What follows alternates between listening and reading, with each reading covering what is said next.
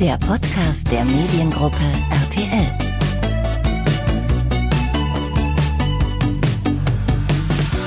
Hallo und herzlich willkommen zu einer neuen Folge unseres Mediengruppe RTL Podcast. Heute zum Thema Europawahl. Ich bin Lisa von Sinn aus der NTV Kommunikation und ich spreche mit unserer Reporterin Liv von Bötticher, die für die NTV-Reportage-Reihe Nah dran in zehn europäischen Städten unterwegs war. Sie erzählt uns, was zum Beispiel die Menschen in Mailand, Prag oder Triest über Europa denken, welche Themen die Bürger bewegen und warum der Dreh in Budapest ganz besonders krass war. Viel Spaß beim Hören!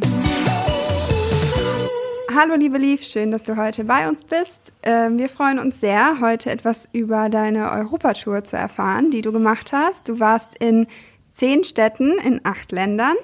Ähm, und äh, ja, uns interessiert natürlich brennend, was du da gemacht hast und warum.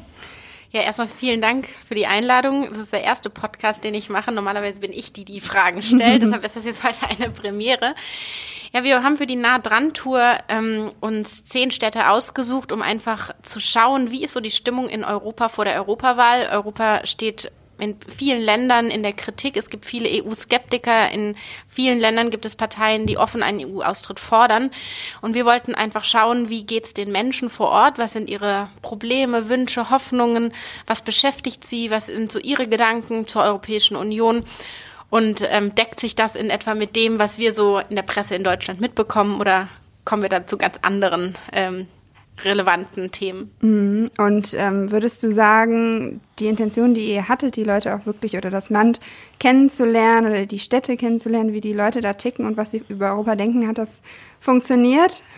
Also ich hatte mir im Vorfeld bewusst gar keine Vorstellungen machen wollen. Ich wollte mich wirklich überraschen lassen, um auch nicht voreingenommen zu sein. Und ähm, jetzt nach diesen rund drei Wochen muss ich sagen, das Bild, was ich von Europa bekommen habe, ist überhaupt nicht das, mit dem ich gestartet bin. Also mein, meine Gedanken zu Europa sind jetzt ganz anders als vorher. Okay, und inwiefern? Also was hast du gedacht? Oder du hast dir ja keine Gedanken gemacht, aber ja, was ist am Ende dabei rausgekommen?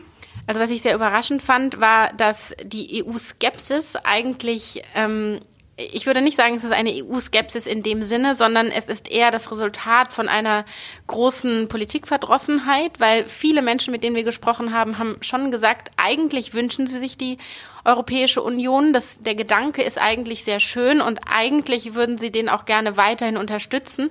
Aber so wie vor allen Dingen die innenpolitischen Entwicklungen in den jeweiligen Ländern sind, haben sie im Moment das Gefühl, dass auf ihre Stimme nicht gehört wird, dass ihre Bedürfnisse nicht wahrgenommen werden und dass deshalb Europa als Ganzes erstmal zweitrangig ist und man eher erstmal auf die eigene Politik, auf die eigenen Länder schauen sollte. Mhm. In welchen Ländern oder in welchen Städten war das besonders der Fall? Also überraschenderweise vor allen Dingen in Frankreich. Die Franzosen sind ja ähm, Mitgründer der Europäischen Union und man merkt, dass auch ihr Herz ganz, ganz klar für die EU und für Europa schlägt und dass sie sich auch wünschen, dass Frankreich eine Vorreiterrolle weiterhin einnimmt, eine der starken großen Mächte bleibt.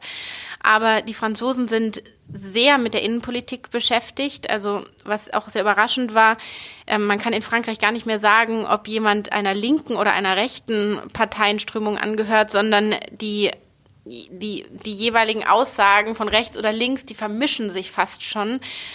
Und ähm, da ist erstmal das Bedürfnis bei den Franzosen da, dass da eine Ordnung ein, einkehrt und man sich dann im zweiten Schritt mit Europa beschäftigt.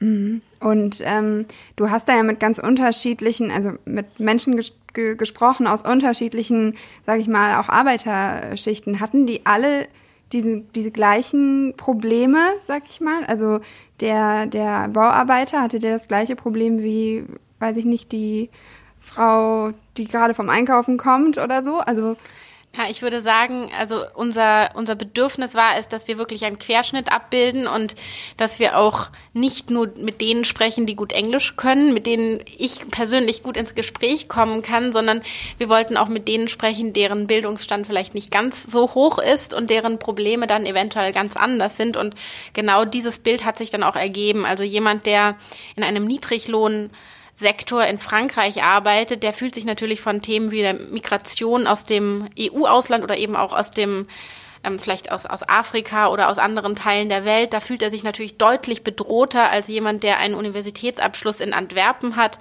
und international gut aufgestellt ist, alle Chancen der Welt hat. Also da waren wirklich deutliche Unterschiede auch zu erkennen. Hast du da auch festgestellt, dass die Leute ähm, eher bei der Europawahl teilnehmen würden, ähm, die eben, wie du jetzt gerade gesagt hast, vielleicht so ein Startup-Gründer aus Antwerpen, meine ich was, oder Eindhoven, ähm, dass der eher für Europa war als jemand, der, ähm, der eher auch mit der Innenpolitik unzufrieden war? Ja, das ist also ganz klar so jemand, der ähm, wirtschaftlich würde ich mal sagen, gut aufgestellt ist und der auch mit seinem Geschäft einfach die Vorteile von so einem innereuropäischen Handel oder einem globalen Handel versteht, der nimmt natürlich mit einer ganz anderen Einstellung an der Europawahl, Europawahl teil als jemand, der sich jetzt eher davon quasi oder der, der würde ich einfach sagen, der eher die Grenzen erstmal schließen möchte, der einfach sagt, Frankreich zuerst oder Italien zuerst und ähm, was dann mit Europa passiert, ist erstmal zweitrangig. Also dieses Gefühl, dass Europa an zweiter Stelle kommt, habe ich in fast allen Ländern erlebt. Also ich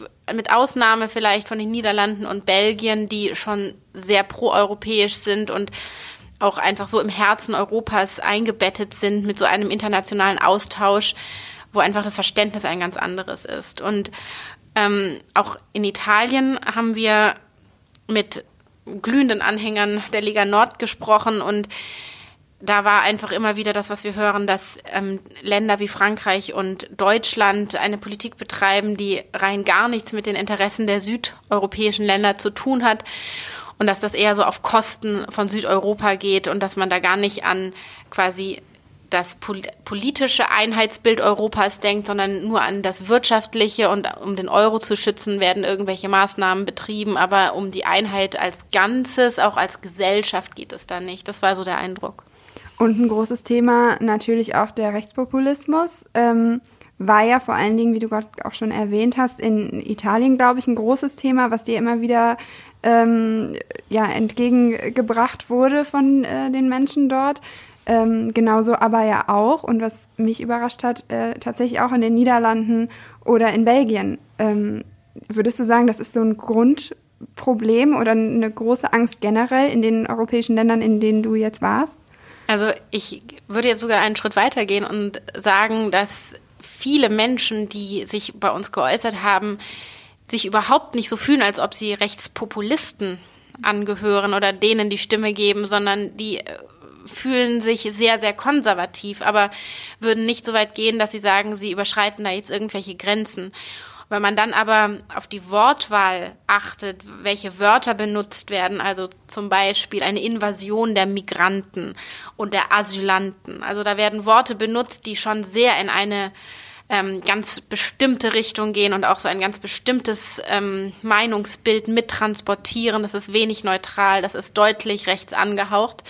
Aber diese Menschen, wenn ich jetzt sage, die meinen das nicht böse, die meinen das nicht böse. Das sind, ist ein alter, alter Opi von Sizilien zum Beispiel oder ein Rentner aus Mailand, die einfach ganz stark Angst haben dass die Welt, wie sie sie kennen, sich so stark verändert, dass sie da den Anschluss verlieren und deshalb geben sie vermeintlich Nationalisten die Stimme, wo sie einfach die Hoffnung haben, dass das irgendwie ihre Welt bewahrt. Hm, und immer auch wieder ähm, dieser Gedanke, mein Land zuerst und dann Europa. Und das hattest du jetzt ja eben auch schon gesagt, immer Europa an zweiter Stelle.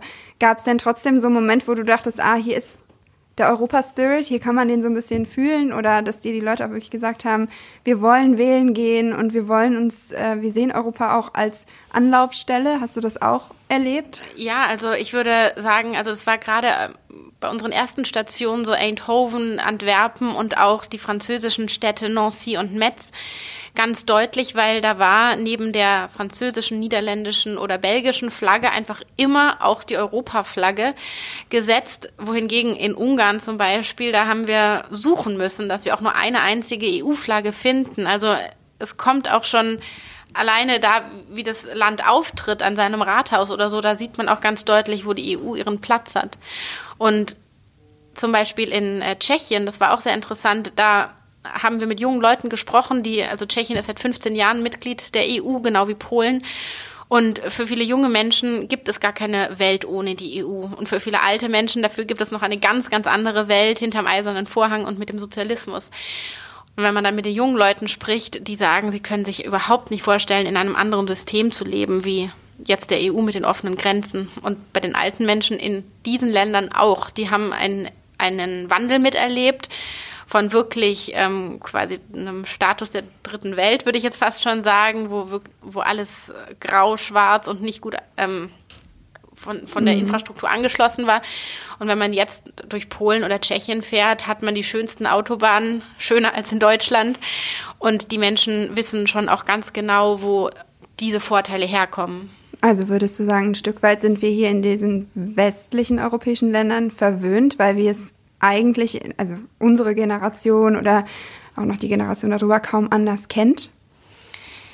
Ähm, ja, ich denke, es hat sehr stark etwas mit dem Bildungsgrad zu tun. Also jemand, der gut gebildet ist und viele Chancen im Leben generell hat, der steht sicher Europa deutlich offener gegenüber als jemand, der Angst hat, jemand, der das Gefühl hat, dass eventuell jemand seinen Job wegnimmt oder so. Und das zum Beispiel haben wir auch in Ungarn sehr stark gemerkt, wo wir mit einem ähm, Roma, also einem quasi von der Roma-Minderheit gesprochen haben, der für 2,50 Euro netto die Stunde zwölf Stunden am Tag auf dem Bau schuftet, das 14 Tage am Stück, dann drei Tage Pause hat und dann wieder 14 Tage am Stück für 2,50 Euro die Stunde arbeitet.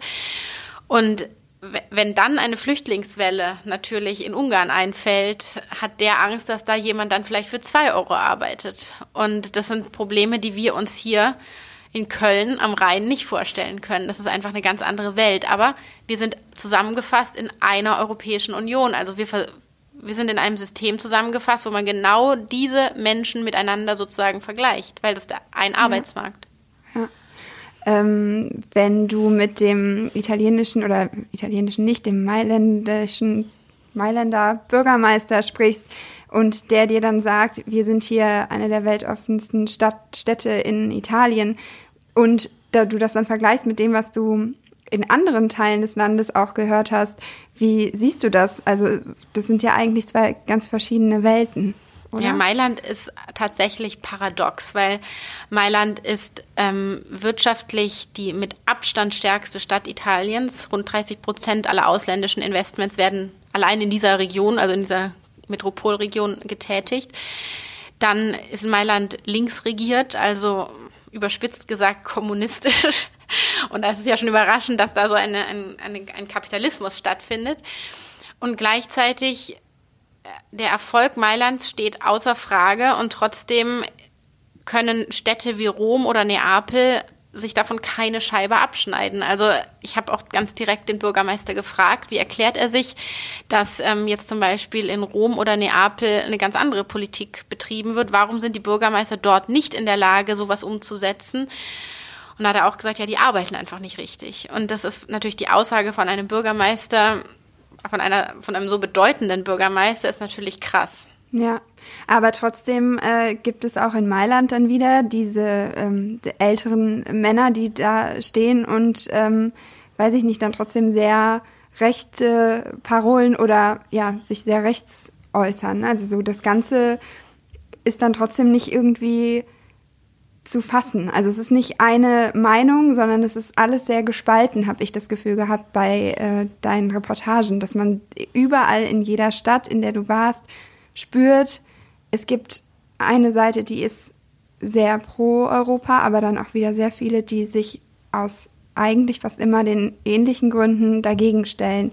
Ähm, das waren doch überwiegend Rechtspopulismus oder Thema Flüchtlinge, ähm, die Angst davor, der Euro und Klima. Würde, wären das so die Themen, die die Menschen umtreiben in Europa?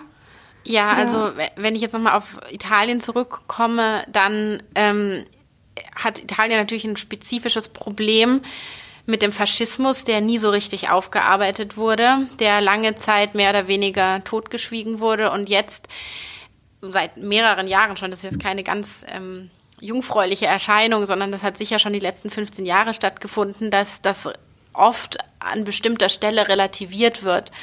Eigentlich steht ähm, Gefängnis auf Verherrlichung vom, von Faschismus in Italien. Aber wenn Politiker natürlich da immer wieder sich dahingehend äußern, dass man das Gefühl bekommt, ach, die Zeit unter Mussolini war doch gar nicht so schlimm, dann gewinnt es natürlich so eine gewisse Eigendynamik. Und auf die vermeintlich Schwächeren draufzugehen, das ist jetzt auch keine Erscheinung, die nur in Italien so ist, sondern man sucht sich, wenn man vielleicht selber das Gefühl hat, abgehängt zu sein von der Gesellschaft, sucht man sich eventuell jemanden, der noch ein bisschen schwächer ist und da haut man dann richtig drauf. Und das würde ich jetzt sagen, ist dann bei solchen Menschen, die solchen Bewegungen folgen, vielleicht der Fall. Mhm. Und ähm, das Thema Flüchtlinge, würde ich sagen, ist das mit Abstand beherrschende Thema der Europawahl, weil ähm, jedes Land davon betroffen ist und jedes Land dazu seine Meinung hat und in allen Ländern Menschen da sind, die das Gefühl haben, man kann entweder so viel neue Arbeitskräfte nicht verkraften oder man kann eine andere Kultur nicht einfach so verkraften.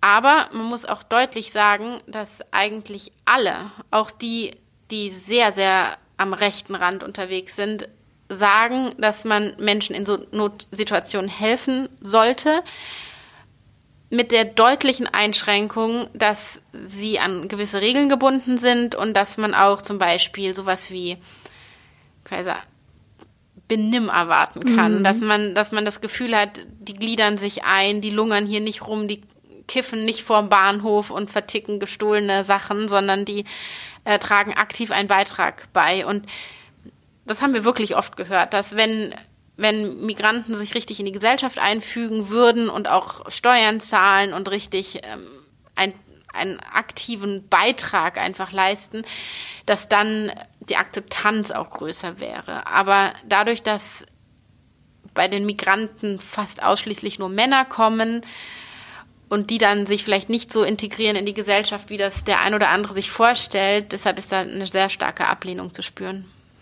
Hast du ähm, eigentlich, also war es für dich schwer, dich immer wieder auf die neuen Städte einzustellen und auf die Leute dort? Oder ticken wir im Grunde doch irgendwie alle gleich? Du hast ja jetzt gerade schon gesagt, eigentlich gab es so ein beherrschendes Grundrauschen irgendwie so.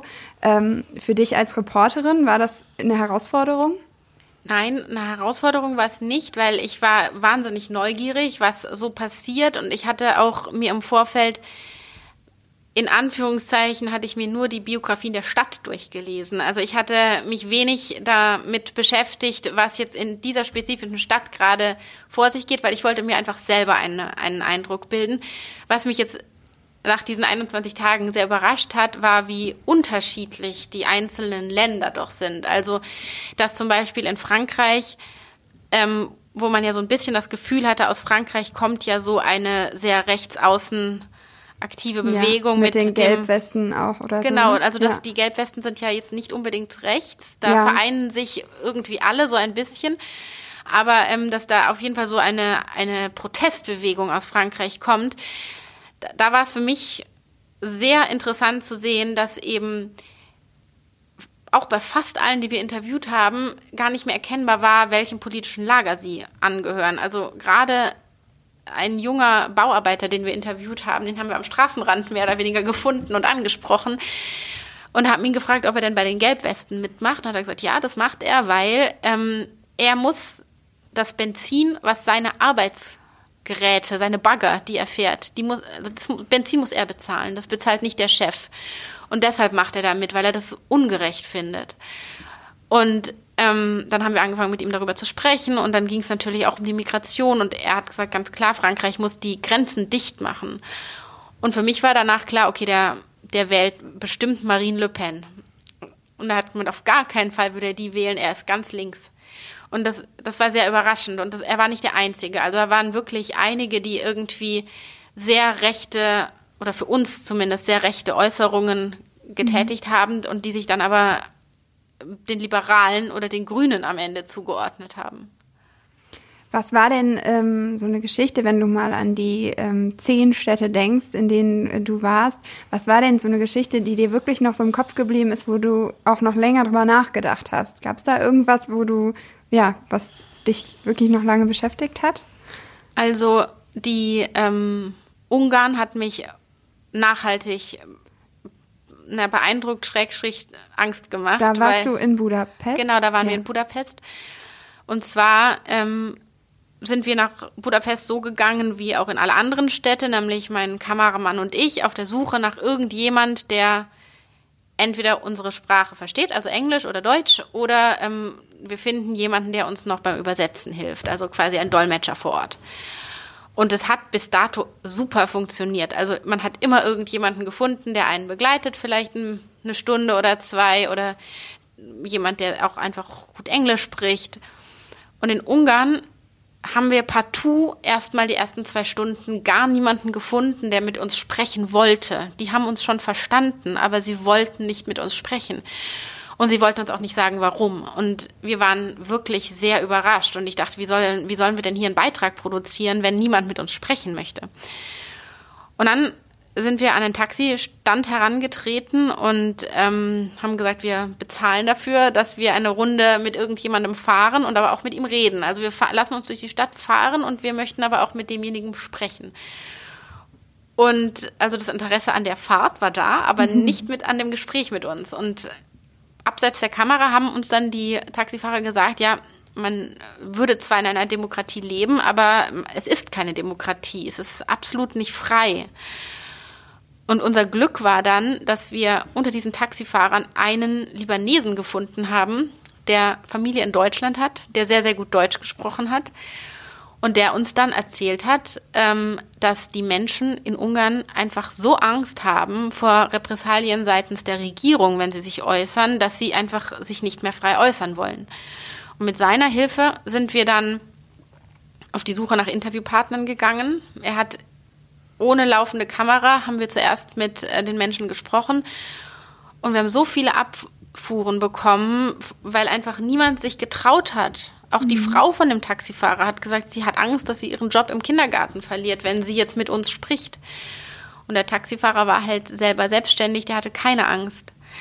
Und äh, also man muss halt dazu sagen, seit Viktor Orban ähm, vor neun Jahren an die Macht gekommen ist, ist der Grad der Pressefreiheit in Ungarn um 50 Plätze gefallen, also von Platz 23 auf Platz 73. Und inzwischen berichten rund 98 Prozent aller Medien eben regierungstreu oder regierungsnah. Und dementsprechend hatten die Menschen einfach total Angst, dass da im Anschluss an das Interview die Polizei irgendwie vorbeikommt und irgendeinen Grund findet, warum man mhm. sie jetzt vielleicht ins Verhör nimmt oder was weiß ich. Und das war schockierend, weil Budapest ist so fünf Stunden Fahrt, sechs Stunden Fahrt von Deutschland entfernt. Das ist ein, Ungarn ist ein wunderschönes Land. Die Ungarn an sich sind sehr, sehr freundlich, aber man kann, also man würde nicht glauben, dass wir den gleichen Werten und Regeln unterliegen, weil das kann man sich nicht vorstellen, dass man sich nicht frei äußern kann. Fühlen die sich denn durch von Europa unterstützt oder haben die eine Nähe zu Europa oder sehen sie vielleicht irgendwie Hoffnung, wenn sie da mehr Unterstützung bekämen? Hast du das äh, irgendwie feststellen können? Also in Ungarn tatsächlich, da hatte ich das Gefühl, die würden am liebsten die EU verlassen. Ihr eigenes Ding machen. Ihr eigenes Ding machen. Oder zumindest erstmal Viktor Orban wieder loswerden, weil das haben uns halt auch einige gesagt, dass sie gesagt haben, ja, die EU muss erstmal dafür sorgen, dass dieser Typ, der hier an der Macht ist, dass der nicht weiter macht, was er will, weil es schon auch in den Gesprächen, die wir dann geführt haben, recht oft gefallen ist, dass er die Gelder der EU nimmt, ausnutzt, aber keine Gegenleistung bringt. Also die Ungarn selbst sehen das so, dass er zum Beispiel Geld nimmt, aber dafür keine Flüchtlinge aufnimmt und da keine Gegenleistung bringt. Und ähm, ich hatte jetzt persönlich nicht das Gefühl, dass da eine große EU-Anhängerschaft im Land ist. Jetzt ähm, steht die Europawahl ganz kurz bevor und hier in Deutschland hat man irgendwie so das Gefühl, man kommt gar nicht drum herum. Es ist gefühlt so viel Promo für die Wahl und zur Wahl zu gehen wie, keine Ahnung, seit sehr, sehr vielen Jahren nicht ähm, oder sehr vielen Malen nicht.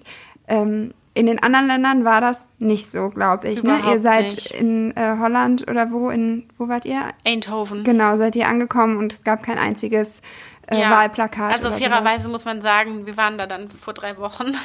Das war vielleicht noch ein bisschen eher, aber ähm, auch jetzt Polen und Tschechien, das war jetzt gerade letzte Woche, da waren auch gar keine Plakate. Und wenn, also mit Ausnahme in Polen, da waren die Pro-Europa-Partei oder die Pro-Europa-Koalition hatte einige Plakate aufgehängt.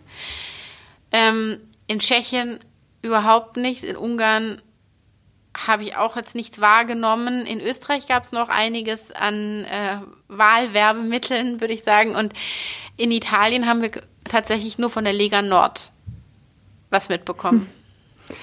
Ähm, ja, jetzt vielleicht so zum Abschluss. Ähm, was würdest du denn sagen? Ist Europa eine Einheit oder kann sie das jemals werden? So mit deinem Einblick in die verschiedenen Städte und Ländern und du hast mit so vielen Menschen gesprochen. Ähm, ja, gibt es da überhaupt Hoffnung noch? Es hört sich manchmal so ein bisschen ja, ja traurig ich, an. Nein, ich glaube, dass die EU an einer Stelle vollkommen versagt hat. Und das hat auch lustigerweise genauso ein ähm, junger Mann aus Tschechien gesagt. Er hat nämlich gesagt, die EU macht viel zu wenig Marketing für sich selbst. Die EU zeigt sehr, sehr wenig, für was sie in den, jeweil in den jeweiligen Ländern steht.